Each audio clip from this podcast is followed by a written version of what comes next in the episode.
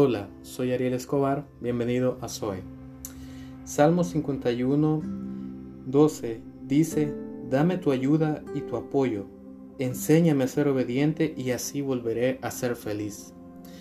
Bien, este es un salmo del rey David. El rey David escribe esto eh, después de haber cometido un pecado.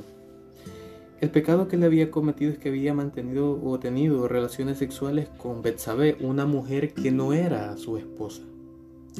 Él sabía la gravedad de su pecado y le dice a Dios, ayúdame a ser obediente de nuevo. Pero me impacta más el final con el que termina esta oración y dice, y así volveré a ser feliz. Yo creo que muchas veces cometemos el error de, de fallarle a Dios y todos estamos propensos a eso, todos somos humanos, tenemos tentaciones y no te sientas mal cuando eres tentado, pues eres humano. Y hasta Jesús mismo fue tentado. Pero después que cometemos un error, nos sentimos mal, sentimos que no merecemos otra oportunidad y vamos por la vida llorando. Pero David aquí abre tanto su corazón y dice, ayúdame a ser obediente y así puedo volver a ser feliz. Y quizás muchas veces es nuestra oración. Quizás muchas veces nosotros volvemos a Dios y le decimos, Dios hice esto, pero ayúdame ya no hacerlo. Y así volveré a ser feliz.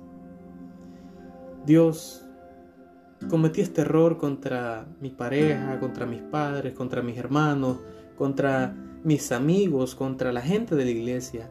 Ayúdame a no hacerlo y así volveré a ser feliz. Y vamos por la vida buscando cómo ser feliz de nuevo. Y es que ¿quién no quiere ser feliz? Todos queremos ser felices. Si te pregunto a ti qué es lo que más deseas, me vas a decir, bueno, quiero dinero, quiero esa ropa, quiero este teléfono, quiero esta laptop, quiero esta tablet. Pero ¿a qué viene el caso? Es que sientes que si tienes eso, vas a ser feliz. Y vamos por la vida buscando personas, objetos que, nos van a dar cierta felicidad.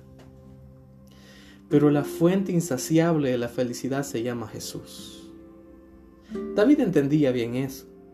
Por eso es que le dice a Dios, perdóname y ayúdame a ser obediente.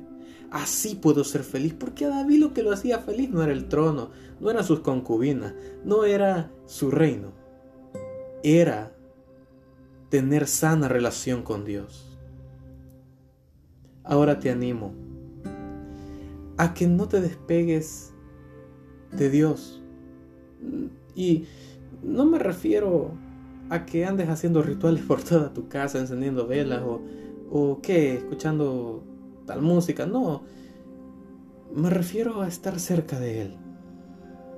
Dios no te demanda oraciones de una o dos horas. Dios no te demanda lecturas largas de la Biblia. Si lo practicas está bien. Pero a Dios le interesa más que tú te acerques. Porque de qué te va a servir acercarte a Dios dos horas, pero si lo haces obligadamente y rutinario, o acercarte cinco minutos, pero en esos cinco minutos abrirle tu corazón. Cuando hayas entendido esto, habrás encontrado la fuente de toda felicidad. Habrás encontrado el motivo por el cual ser feliz. Todos pasamos problemas, todos pasamos temporadas feas todos pasamos tiempos que no queremos pasar. Tal vez hoy los estás pasando o los vas a pasar o ya los pasaste. Pero el punto es que la felicidad no te lo da una persona o el dinero o tantas cosas. La felicidad está en Dios, está en Jesús. Por eso es que David le dice, ayúdame a mantenerme fiel o a ser obediente a ti. Y ahí voy a volver a ser feliz. Este es el podcast de ahora. Bueno, gracias por escucharme. Dios te bendiga. Échale ganas.